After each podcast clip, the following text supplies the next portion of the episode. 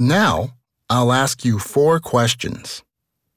Number one According to the passage, how do some people try to avoid causing traffic accidents? They choose to drive cars that can drive themselves.